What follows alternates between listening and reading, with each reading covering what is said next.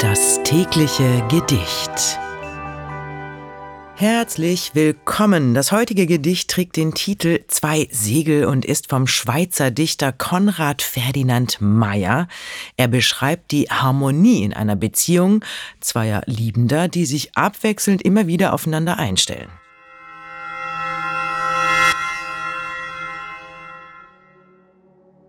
Zwei Segel erhellend, die tiefblaue Bucht, zwei Segel sich schwellend zu ruhiger Flucht, wie eins in den Winden sich wölbt und bewegt, wird auch das Empfinden des andern erregt.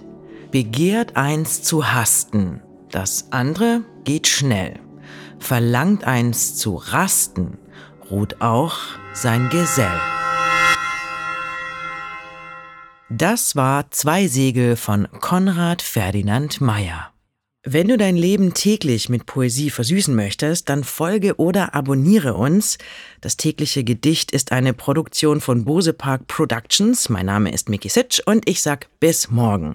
Und falls du diese Folge gerade bei Spotify hörst, du kannst jetzt eine Bewertung für den Podcast dalassen und auch die Glocke aktivieren, um keine Folge zu verpassen.